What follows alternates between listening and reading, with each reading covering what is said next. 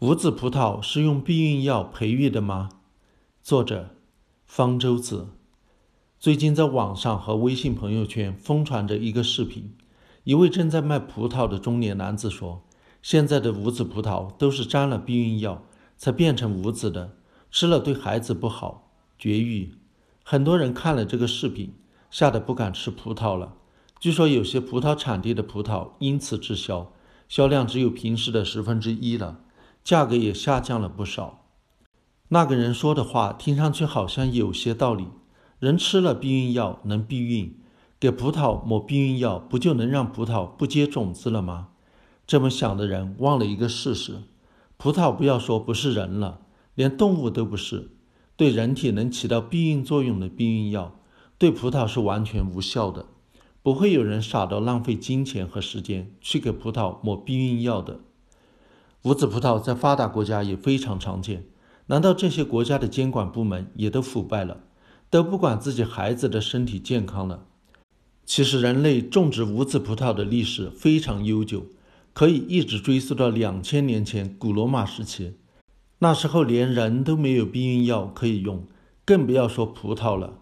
无籽葡萄最初不是培育出来的，而是天然形成的，是因为基因突变导致了种子早早的停止了发育，只长出一点点种子就停了。所以无籽葡萄并不是真的完全无籽，而是种子非常小，吃不出来。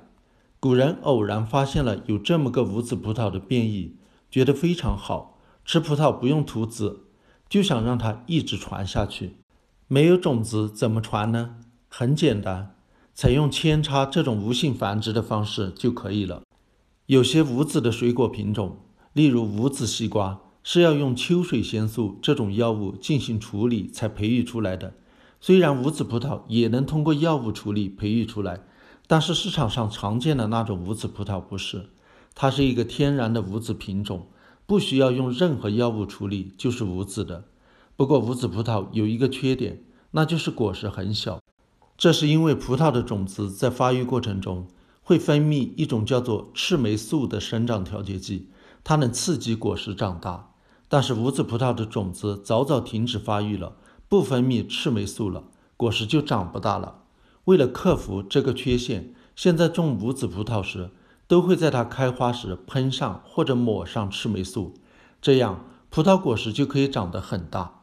赤霉素是葡萄自己就会分泌的生长调节剂，使用的剂量很小，是不会对人体有害的，而且是在开花的时候使用的赤霉素。